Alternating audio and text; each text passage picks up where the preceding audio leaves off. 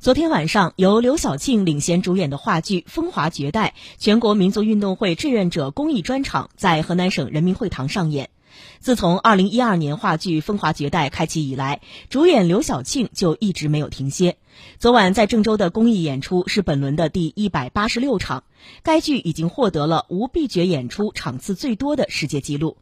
在金瓜赛二爷，状元太太，恭喜夫人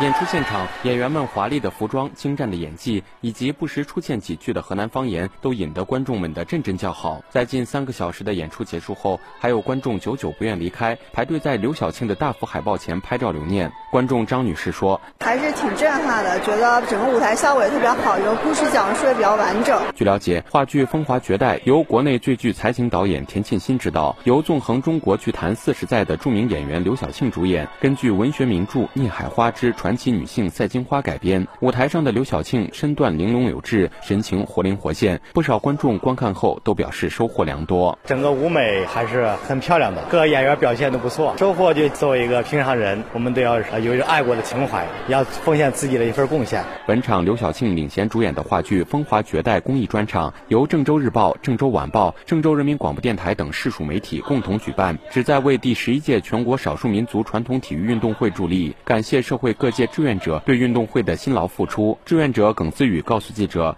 我感觉咱的这个运动会已经得到了很多很多很多人的支持，很多很多人的关注。我们上下一心，肯定能办好这个运动会。”在演出前，第十一届全国少数民族传统体育运动会执委会社会工作部执行副部长张琳琳为刘晓庆颁发了志愿者证书，志愿者代表还为刘晓庆赠送了运动会吉祥物和会徽。张琳琳：刘晓庆老师，他告诉我说，很多人现在都。都知道民族运动会，我们听了以后，作为志愿者也觉得非常的振奋。希望所有的兄弟姐妹都能参与到运动会的筹备以及将来开展的过程中来。